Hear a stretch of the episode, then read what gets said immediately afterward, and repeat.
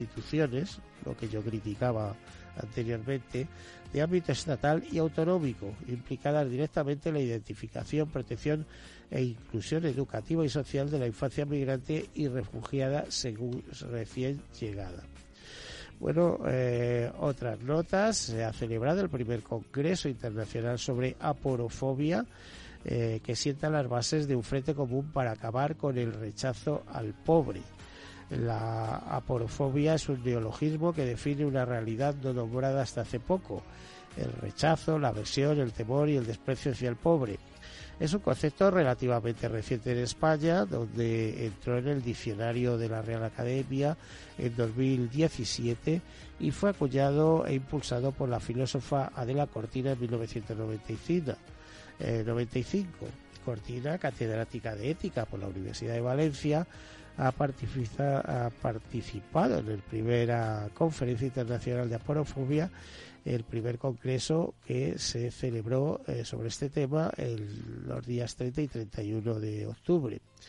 Según la experta, eh, referente internacional en la materia, el cerebro tiene una tendencia disociativa que lleva de forma natural a marginar, a poner a un lado todo aquello que resulta molesto, incómodo y poco gratificante.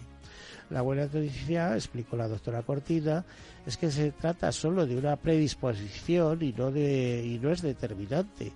Por ella apostó por educar para apreciar la dignidad y el valor de cada ser humano en sí mismo, no por lo que tiene o por su precio. Porque, ¿qué pasa cuando hay personas que parece que no tienen nada interesante que dar a cambio? La nuestra debería ser una cultura de la compasión y la compasión es empatía, más compromiso para ayudar al que sufre y salir de su sufrimiento. Bueno, pues eh, durante la conferencia inaugural, Cortina recordó el doble objetivo de este primer congreso, es reflexionar sobre la porofobia en el mundo real y encontrar soluciones para combatirla. Destacó la oportunidad que brindaba el Congreso de compartir y explotar diversas cuestiones relativas a la porofobia desde diferentes perspectivas y ámbitos de estudio para descubrir las raíces de la porofobia, identificar los diferentes tipos de pobreza, más allá de la económica, y cómo acabar con esa lacra que es un ataque contra la dignidad de las personas. Y según un informe de Again de la Fundación No Mafre, ya saben, el centro de investigación para, eh, para ver eh, el mundo senior, para investigar sobre el mundo senior, el número de ocupados mayores de 55 años ha crecido un 78% en los últimos 14 años frente al 37% de los jóvenes. El colectivo senior cuenta con más autónomos que el de los jóvenes. Entre otras cosas, muchos no porque quieran, sino porque no tienen más remedio que hacerse autónomos para terminar su eh, vida laboral y poder acceder a la ansiada jubilación. En España el peso de los seniors en la población ocupada ha aumentado de manera significativa. El número de seniors, de hecho, desde 2008 ha pasado, en el caso de los ocupados, desde los 2,3 millones a 4,1 millones en 2022. En contraste, en el mismo periodo, el colectivo junior ha pasado de 4,6 millones a 2,9 millones, lo que supone una disminución del 37% de jóvenes trabajando. Esta diferencia pone manifiesto una silverilización, ¿eh? ya saben, la economía de plata de los mayores del mercado laboral, que hace pronosticar que el colectivo senior será cada vez más decisivo en la economía española y refleja una tendencia que seguirá avanzando. Todo esto son conclusiones del tercer mapa del talento senior, jóvenes y mayores en el mercado laboral, y, con una eh, con un, epígrafe que se llama la colaboración intergeneracional. El informe eh, fue presentado en el auditorio de Sagardoy Abogados y en él ha participado Íñigo Sagardoy, presidente de la Fundación Más Humano, Juan Fernández Palacio, director del Centro de Investigación Againomin, y Tomás Pereira, su director general de Fundación Más Humanos, así como Rafael Puyol y Alfonso Jiménez y Iñaki Ortega, coautores de la investigación que utiliza fuentes oficiales para llegar a, a esas conclusiones que son mucho más extensas que lo que decíamos al principio, pero que no vamos a alargarnos porque tenemos que hacer un programa con nuestros invitados. Y nuestros invitados, que aquí tenemos, ya nos quedamos la bienvenida, se trata de Juan Andrés García, que es eh, director de Comunidad y Conocimiento de la Asociación Española de Fundaciones. Bienvenido, Juan Andrés. Bien hallado, encantado de estar aquí. De nuevo. ¿eh? No habrás venido con ropa de segunda mano, ¿no? no, esta vez no he venido con ropa. Pero ya sé yo que, que aquel post que me dijiste una vez, oye, yo ya he comprado algo de segunda mano. Eh, creo que nos cuesta, ¿no? Nos cuesta. Nos cuesta, pero estoy en ello. ¿eh? Estás en ello. Eh, oye, fíjate lo que han dicho en Bangladesh, por favor, no dejen de comprar ropa que nos quedamos sin trabajo. ¿eh? Así que cuidado. Y tenemos con nosotros también a Vicente Lucía Fernández, eh, presidente de la Fundación Vida Sostenible. Sí, eh, José Vicente de Lucio. José Vicente de Lucio, ¿eh? ¿eh? lo tenía mal escrito, perdona. Bueno, no pasa nada. Muchísimas gracias eh, por acogernos. Bueno, eh, por acogernos dentro de un tema que a mí me interesaba especialmente, que le pregunté a Juan Andrés hace unos días, digo, oye, ¿cómo está este año el tema de IMOS? Y me dijo, ya ha sido Digo, hombre, y me he perdido las conclusiones. A ver si puedes venir a la radio y nos las cuentas. A ver, ¿qué pasó en, bueno, el lo último de Lo primero, eh, decir que tomamos la decisión de cambiar la fecha, porque nos decían en junta directiva y gente que, que esa fecha que hacíamos a finales de noviembre, como tú sabías, eh, pues coincidía con muchas actividades de fundaciones y algunos no podían venir. Hicimos cambiarlo para para concitar más atención. Y, y lo hicimos el día 26 y 27 en la Casa del Lector, con tres ejes, eh, que al final estabas hablando de cosas que hacen las fundaciones, todas las fundaciones eh, que hay en España, desde luego las que están asociadas, están en alguno de los 17 ODS, es decir, todos estaban y siguen estando, es decir, que se pueden identificar. Pero este año hemos tenido tres ejes, eh, que lo decíamos, tres transiciones, hemos puesto la palabra transición, la transición verde, la transición tecnológica y la transición social. Y en torno a esa... Mm, tema tan amplio, pues hemos armado un programa en lo que hemos hablado pues de, el cambio climático, hemos hablado de la transición, la transformación digital y cómo eso afecta a las fundaciones, hemos hablado de la transición social, de igualdad, y luego han, estado presentes todos los grupos de trabajo, eh, casi todos, en sesiones eh, paralelas, hablando de empleo, hablando de cultura sostenible, hablando de los, las personas vulnerables, has hablado aquí. Entonces se ha hecho un demos donde ha habido más participación que nunca, yo creo.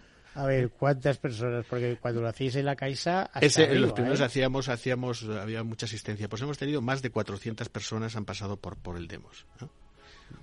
Mucha gente. Y luego ¿eh? hemos hecho la entrega de los premios. Quiero decir que también hemos adelantado la entrega de, eso de me tienes que hablar, pero a vuelta de publicidad. Muy bien, porque tenemos que hacer una pequeña pausa para embarcarnos, para rebobinar un poco, ¿eh? para tomar aire y poder continuar. Muy bien. Así que eh, hacemos una breve pausa y enseguida continuamos. Hasta ahora.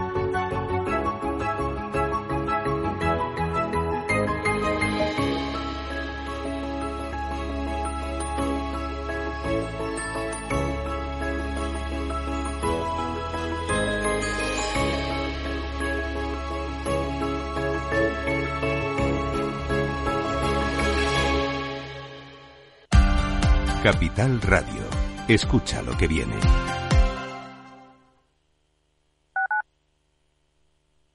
Capital Radio 103.2 Disfruta de la mejor cocina gallega en Montes de Galicia. Todo un clásico moderno en el barrio de Salamanca. Disfruta de la variada dieta atlántica, de las mejores carnes y pescados tratados con respeto y transparencia y regados con una de las mejores bodegas de la zona. En grupo, en familia o en pareja, Montes de Galicia te ofrece el espacio perfecto en cada ocasión. Si te gusta el pádel, en Capital Radio tenemos tu espacio. Todos los martes a las 22 horas saltamos a la pista para contarte la actualidad del World Paddle Tour, los torneos amateur, las novedades de las marcas y toda la actualidad relacionada con el segundo deporte más practicado de España. Esto es Paddle, los martes a las 10 de la noche en Capital Radio. Industria, seguridad, tecnología, aeronáutica, innovación, empleo de calidad, defensa. Hablemos de Defensa y Seguridad, el primer programa de radio que da voz a la industria nacional de defensa.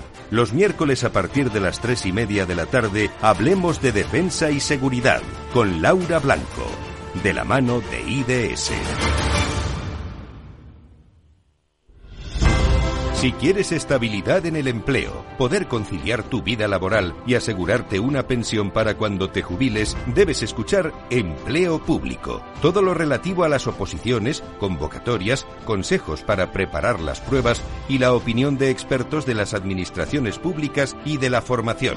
Los miércoles a la una y media de la tarde en Capital Radio tienes una cita con Empleo Público, con José Joaquín Flechoso. Capital Radio. Siente los mercados.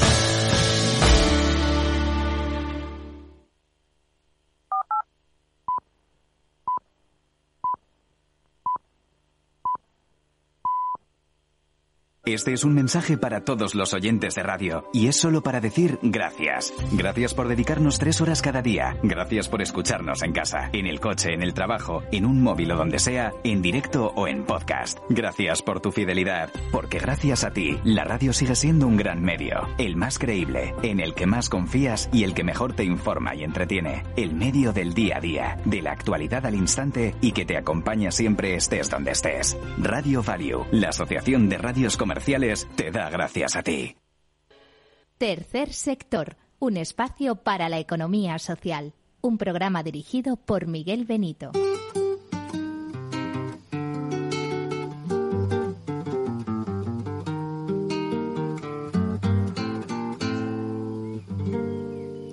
¿Qué tal su café? ¿Cómo estuvo su agua y panela? Qué buenas arepas las que prepara doña Rubiela ¿Qué tal el ajiaco con el frío de la mañana? Y el sabor de la papa que traje fresquita de la sabana. Discúlpeme si interrumpo su desayuno. Para salir de las dudas es el momento más oportuno. Dígame usted si conoce la molienda o el azúcar es solo una bolsa que le compran en la tienda. Y cuénteme qué sabe de su tierra Cuénteme qué sabe de su abuela. Cuénteme qué sabe del maíz. ¿O acaso ha olvidado sus antepasados y su raíz? Dibújeme el árbol del cacao. Mientras se toma ese chocolate con pan tostado. Dígame su merced, ¿qué sabe del asadón? Ese es el que le trae a usted las sopitas al cucharón cuénteme qué sabe de su tierra. Pues aquí le vamos a contar que estamos con Juan Andrés García, que es el director de comunidad y conocimiento de la Asociación Española de Fundaciones, que les voy a decir que nos ha acompañado desde los primeros programas en, los primeros meses de 2014. Eh, de una u otra manera en aquellos momentos, también como responsable jurídico de la Sociedad Española de Fundaciones, nos contaba cosas maravillosas de la historia de las fundaciones y de las fundaciones que hicieron los españoles en América, algo que siempre es muy apasionante. Es así, ¿verdad? Eh, ah, sí, sí, sí, recuerdo perfectamente. Pues yo también no se me ha olvidado, eh, de, no sé cómo te diría, hondo recuerdo. También nos acompaña en estudio eh, José Vicente de Lucio Fernández, que es, de, es el presidente de la Fundación Vida Sostenible. Buenos días. Buenos días. ¿Y por qué una fundación de vida sostenible? Bueno, eh, llevamos 20 años y nuestro objetivo es eh, acompañar a las personas que quieren encaminar su estilo de vida hacia los retos que todos conocemos del planeta, la biodiversidad, el clima. A ver, yo soy también periodista asegurador, tengo esa rama como esa. Y Juan Vicente, cuando te he visto un detalle, cuando has llegado, digo, este es de los que se mueren de sano. ¿Sabes por qué se mueren de sano? ¿Eh? Porque claro, te has venido al estudio en bicicleta. ¿eh? En bicicleta. Entonces tendrás una salud de hierro. pero sales ahí con el tráfico que hay, etcétera, etcétera. Si no termina, no has tenido ningún problema en estos 20 años con, funcionando con bicicleta por todas partes. Bueno, eh, problemas los hay cuando el 70% del espacio público de la ciudad está reservado para una forma de transportarse pero creemos, ¿verdad?, que la bicicleta o caminar pues nos va a ayudar a la salud, al cuidado de los demás y también es un, medio ágil de, transportarse. Es un enfoque de vida. Eh, hace poco he visto que Mafre, eh, y, en lo cual también supongo que estará implicada Fundación Mafre, ha identificado las motos como el mejor sistema de transporte. Claro, estamos hablando de motos que dentro de cuatro días van a ser todas eléctricas eh, y, al final con reglas, con seguros, con, eh, con carné, etcétera, etcétera, que al final, pues de tú y yo casi mejor que el patinete, ¿no? Que se te cuela por todos lados, no sabes por dónde va, se te mete a las aceras, eh. Eh, no sé cómo te diría, es problemático para la gente mayor el tema de los patinetes, la velocidad que van, no sé. Sí, está claro. Eh, como a mí me gusta decir, eh, la velocidad es una expresión de violencia. Entonces, cuando la velocidad se acomoda al ritmo de los demás, estamos siendo cuidadosos. Cuando no hacemos ruido, cuando no emitimos humos, cuando no ocupamos el espacio de los demás, estamos siendo cuidadosos. Cualquier medio de transporte que busque estos objetivos es vida sostenible. Me temo que tienes, eh, eres muy didáctico, ¿eh? Tienes esto, ojalá te hiciera soy, profesor también. Eh, ya te, ya te digo yo, yo estoy, bueno, estoy casado con una profesora, ¿eh? así que lo tengo en casa, lo he tenido muy presente. Juan Andrés, estábamos hablando del Deimos. ¿Qué temas habéis tratado en este Deimos? Y luego nos hablar de los premios. Sí, os hablo de los premios, pues como te decía, había tres, eh, tres, tres, temas, tres ejes temáticos, que es la, la transición verde, ya se está hablando además con con José, con José Vicente, el presidente de la Fundación Vida Sostenible, transición social y transición digital. Y en qué medida eso afecta o impacta en las fundaciones y en qué medida las fundaciones están trabajando para adaptarse al mundo digital, para adaptarse al cambio climático, para comprometerse con la lucha contra el cambio climático. Pero también, como decimos siempre, el Demos es un evento, sea cada año tenga un eje temático u otro, tema, es un momento en el que las fundaciones tratamos de llamar la atención y llamar la atención por lo que hacemos, que es luchar, trabajar por el interés general, y también dar ejemplo. Dar ejemplo y ahí entran los, los, premios y ahí nos retratamos como asociación y los premios lo que se reconocen algunos valores que es el valor de la colaboración el valor de la innovación el valor de la comunicación que siempre en temas de interés general el valor de la iniciativa filantrópica. Tratamos de reconocer a filántropos, a personas que se comprometen con el bien común eh, a través de la, con la creación de fundaciones. Y este año tenemos una quinta categoría, una quinta modalidad que tiene que ver con la persona que tenemos aquí al lado, que es José Vicente, eh, que es el premio a la transición ecológica y justa. Es la, primera, la primera vez que hemos hecho esa modalidad y tiene que ver con una iniciativa que llevamos ya tres años, que José Vicente conoce muy bien, que es Fundaciones por el Clima.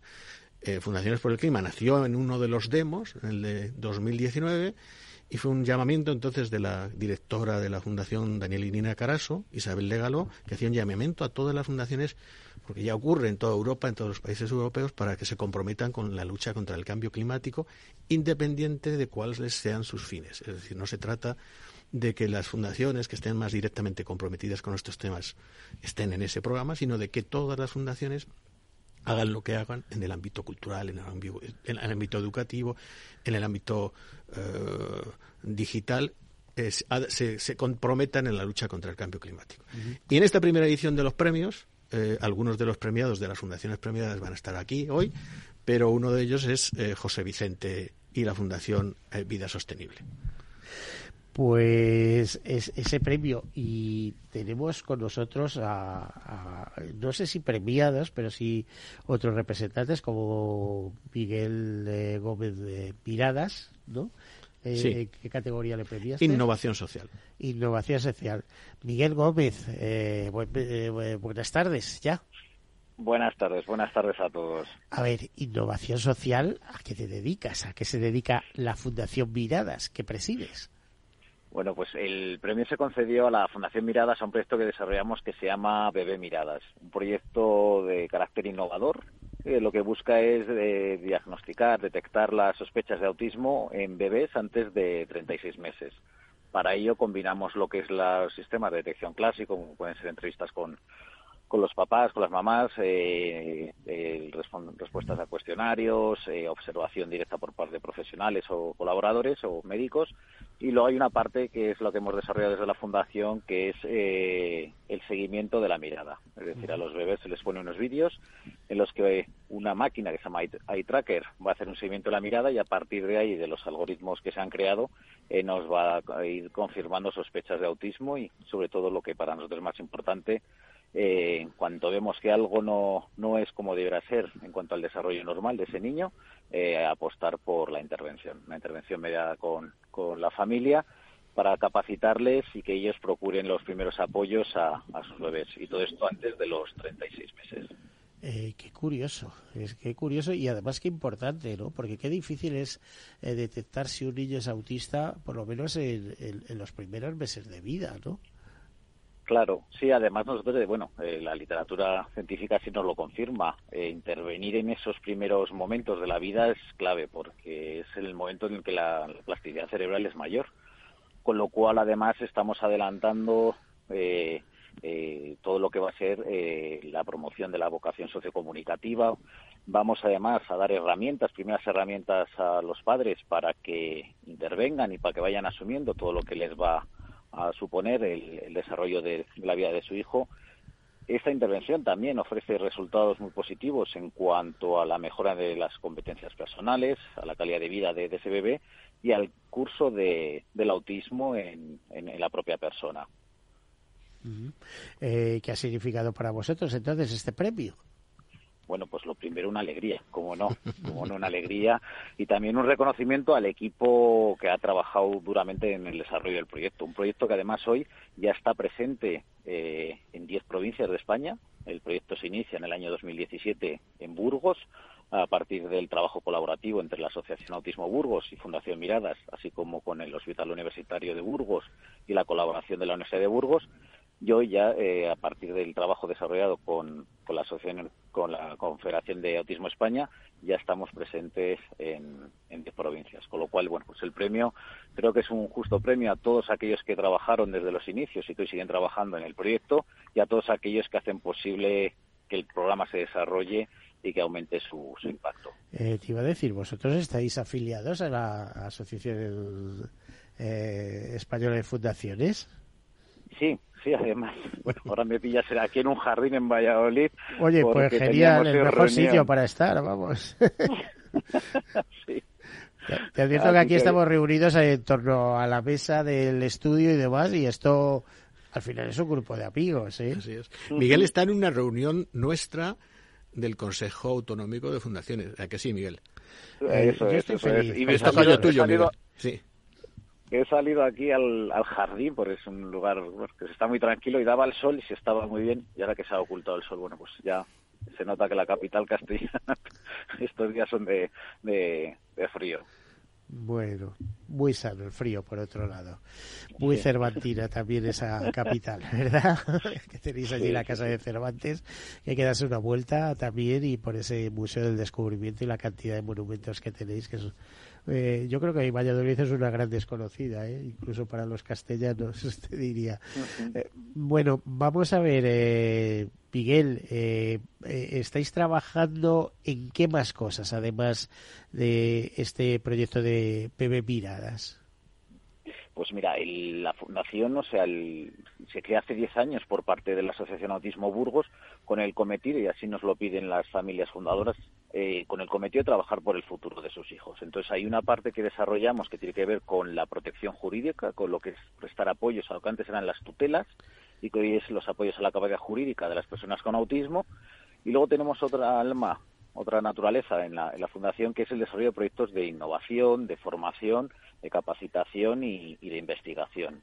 Entonces, bueno, pues eh, es verdad que estos últimos años hemos desarrollado también mucha formación orientada sobre todo a países de Latinoamérica. Tenemos cerrado acuerdos con, con Chile, con la Universidad de Chile.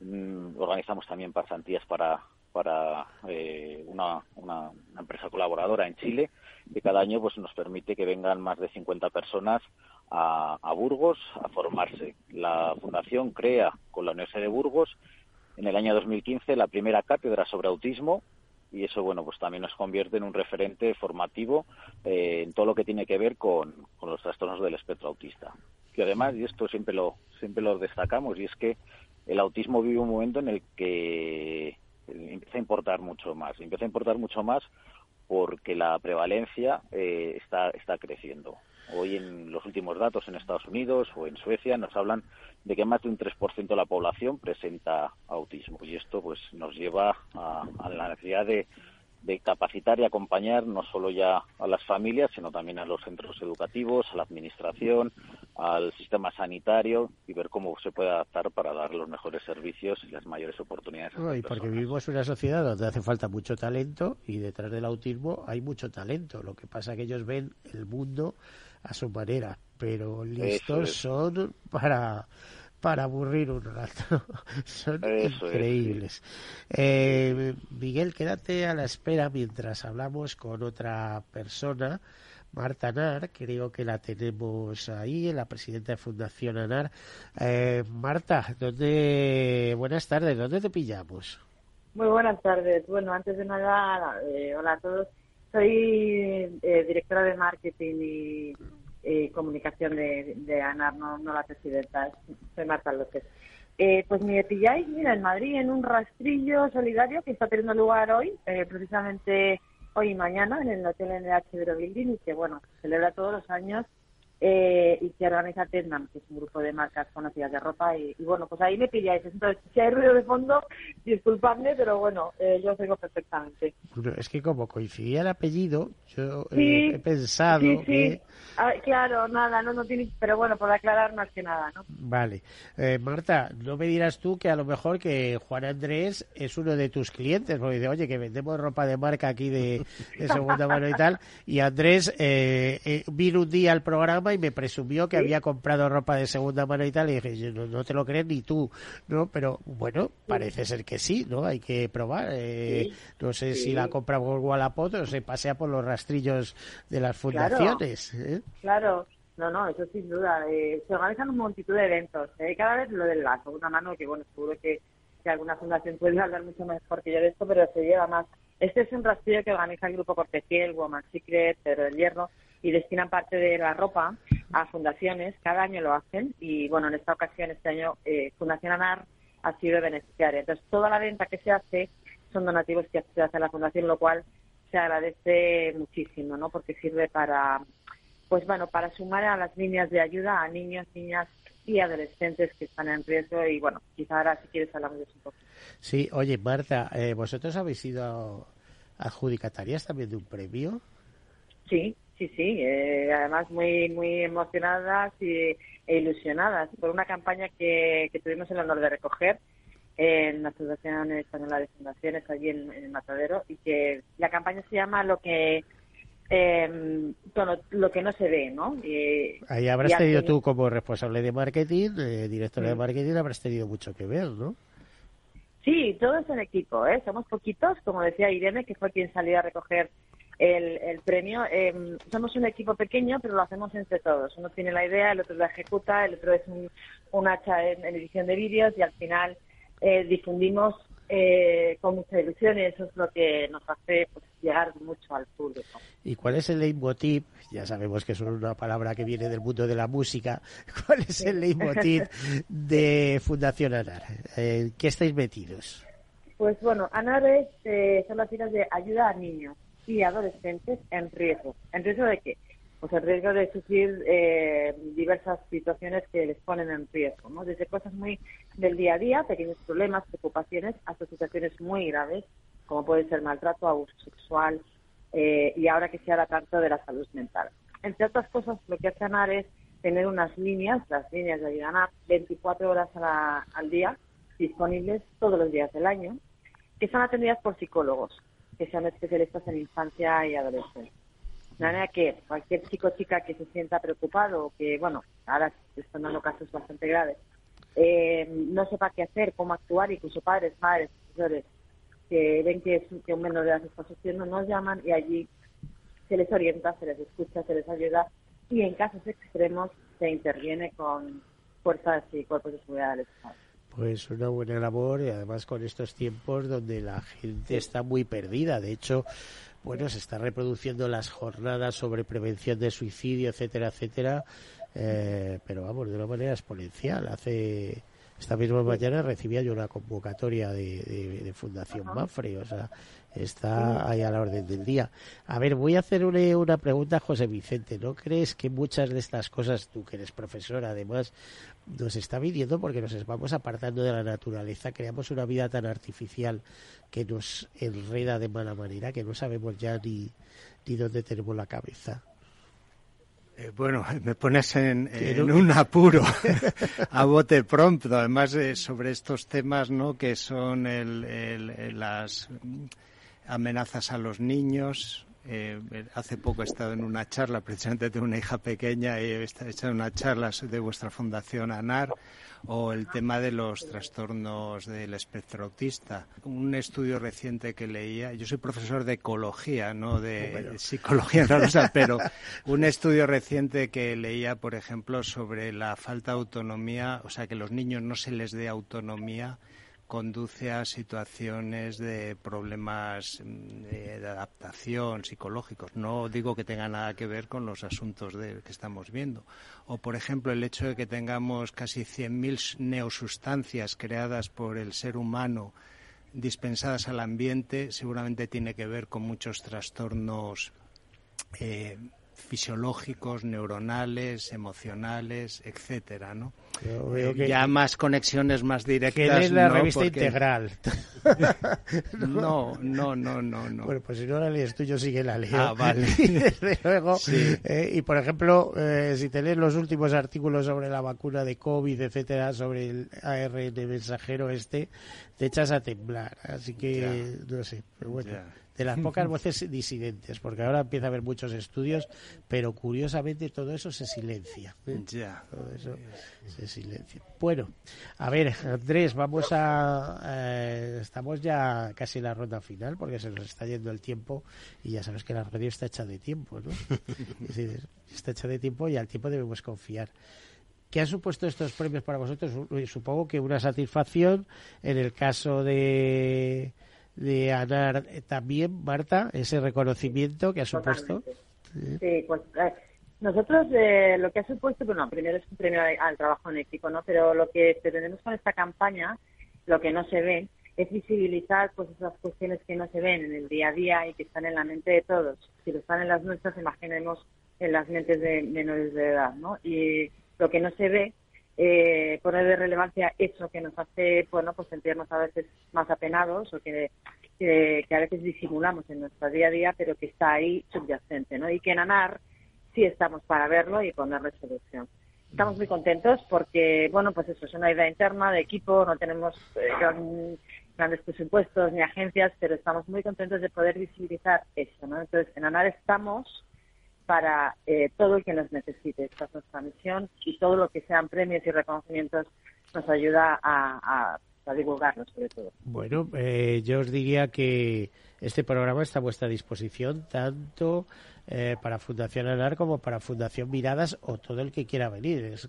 cuestión de, encontrarle fechas, que es complicado. De hecho, me cuesta trabajo traer a representantes de la Asociación Española de Fundaciones que, vamos, debía estar haciendo cola por presentar cada fundación. Tengo que llamarle a Juan y casi rogarle eh, que, venga de vez en cuando, ¿no, Juan? Bueno, Miguel, eh, ya sabes que yo estoy encantado de venir a los micrófonos. A veces tenemos muchos, muchas cosas, mucha actividad en la asociación. Pero yo decirte que lo de los premios para nosotros es, eh, es algo eh, que te da mucha alegría eh, porque al final los protagonistas son las fundaciones y dar un premio nos retrata, nos retrata a la asociación y, nos y retrata a las fundaciones por, por el ejemplo. ¿eh? Tenemos que dar ejemplo, muy buenos ejemplos. Y estos que has escuchado ahora son muy buenos ejemplos. Es Fundación Vida Sostenible, Fundación Miradas, Fundación ANAR y luego otros dos premiados que no están aquí es a la, a la iniciativa filantrópica se le ha concedido a María, a María Romero Sorrosal, fundadora de la Fundación eh, Esperanza y Alegría, y también ya la conozco, ¿eh? y, ah, puedo dar pues fe de ello. Y la he tenido aquí sentada, ¿eh? ah, creo que un par de veces. ¿eh? Por la labor impresionante que hacen en la India con ese colegio que tienen allí, etcétera. Vale, y otra que no, que tenemos que decir, María José Jove, a la Fundación María José Jove en la categoría de colaboración, ¿eh? que en el sector nuestro es muy importante la colaboración. Eh, José Vicente de Lucio, eh, hemos tenido, nos ha contado el proyecto de Fundación Anar y de Fundación Miradas, pero de Fundación de la Fundación Vida Sostenible, no sabemos. Y tienes dos minutos porque se acaba el programa. Bueno, pues nada, a ver, voy a decirlo en los títulos de cuatro proyectos. Luego el que tenga interés puede ir a la página web de vidasostenible.org y allí lo ve todo. Por ejemplo, la calculadora de huella ecológica que han cumplimentado más de 700.000 personas en el mundo. Calcula tu huella ecológica y aprende a reducirla. La cocina de los nietos, cómo construir un nuevo mundo gastronómico en base a los principios de la sostenibilidad o comida comida crítica. por favor, que no sea de las de fábricas, ¿no? De no sea comida editada, como dicen ahora. Y creo que os interesa mucho por el carácter de vuestra radio la, red de entidades hacia la sostenibilidad que trata de acompañar a entidades, empresas, etcétera, hacia el camino de la sostenibilidad ambiental. Bueno, eh, todavía tenemos tiempo para despedirnos. Miguel, eh, Miguel Gómez, eh, Miradas, oye, muchísimas gracias por, por participar y ahí queda esa invitación por si en algún momento queréis venir aquí y explicar ampliamente vuestro proyecto. y lo pues podemos hacer con, con pues, con Autismo España o alguna cosa de estas, con alguna asociación potente. Genial, ¿no? Muchísimas gracias por darnos esta oportunidad y claro que sí, tomaremos, te tomamos la, la palabra y, nada, cualquier día nos tienes por ahí, solo nos queda que nos pongamos de acuerdo. Eh, es solo ponernos de acuerdo, sí, Y será genial poder compartir lo que hacemos y lo que queremos hacer, nuevos proyectos y nuevas ilusiones, que bueno, que al final lo que nos mueve a todas las organizaciones que estamos en esto es pues la, ilusión y la vocación por seguir haciendo y seguir mejorando la, calidad de vida de tantas personas. Claro que sí, eh, sois ambiciosos y tenéis suerte, ¿eh? porque os lleváis un retorno emocional impresionante. Eso, vamos, es un auténtico tesoro. ¿eh? Marta Andar, eh, muchísimas gracias, directora de marketing de, de, la Fundación ANAR y bueno, que sigas con ese rastillo, a ver si vendéis mucho, a ver si tenéis Muchísimas ¿eh? gracias. Estáis invitados todos los que estéis en Madrid a, visitarnos. José Vicente de Lucio Fernández, muchísimas gracias por estar aquí con nosotros. Un gustazo. Eh, bueno, Juan Andrés, eh, director de comunidades y conocimiento, cada vez te cambian el título y lo complica más. La próxima va a ser la inteligencia artificial. Yo siempre tengo un dicho que lo mejor está por llegar y de hecho, como anticipo de que lo mejor está por llegar esa música, músicos por la salud. Caser Grupo Helvetia ha patrocinado el programa Tercer Sector. Ya no estamos en la era de la información, estamos en la era de la gestión de los datos y de la inteligencia artificial. El tratamiento inteligente de estos datos proporciona un valor enorme a las empresas en sus procesos de negocio. En Piper Lab ayudamos a nuestros clientes a tomar decisiones de negocio basadas en datos. Escúchanos todos los lunes en el espacio de Big Data de Capital, la Bolsa y la Vida.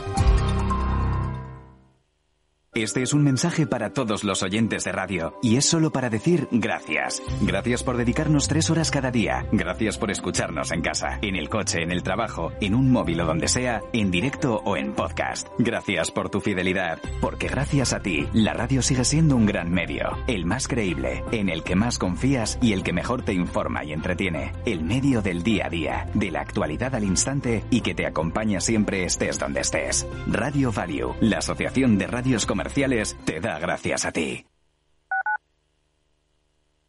Capital Radio 103.2 En Capital Radio Te mantenemos económicamente informado desde que amanece. Son las 7 de la mañana, hora central europea, las 6 de la mañana en Canarias. Aquí comienza Capital, la bolsa y la vida. Haciendo algún break en el camino. Enseguida, hora trading la hora más golfa de los mercados. Para continuar informándote después de comer. Son las 4 de la tarde, las 3 en Canarias. Esto es Mercado Abierto, en Capital Radio. Y que cierres el día conociendo todos los detalles. Señoras y señores, buenas noches, bienvenidos. Escuchan la sintonía de Capital Radio. Les invito a que nos acompañen aquí en el balance. Capital Radio. Información económica de calidad. Disfruta de la Navidad en familia con más de 500 pequeños productores de alimentos de Madrid, cuyo esfuerzo y trabajo diario llevan a tu despensa productos de gran calidad y cercanía. Porque en Navidad lo que quieres es celebrar con los tuyos. Hazlo con Alimentos M Producto Certificado. Sabores que despiertan tus sentidos y se convierten en un me gusta. Comunidad de Madrid. Las redes sociales, el uso de pantallas, los delitos cibernéticos, todo ello ligado a la adolescencia y la juventud. Nos preocupan nuestros hijos y su exposición a la tecnología. Y por eso tienen un espacio en nuestras familias enredadas, con Pilar Rodríguez los martes en el balance. Aquí, en Capital Radio. Capital Radio, 10 años contigo.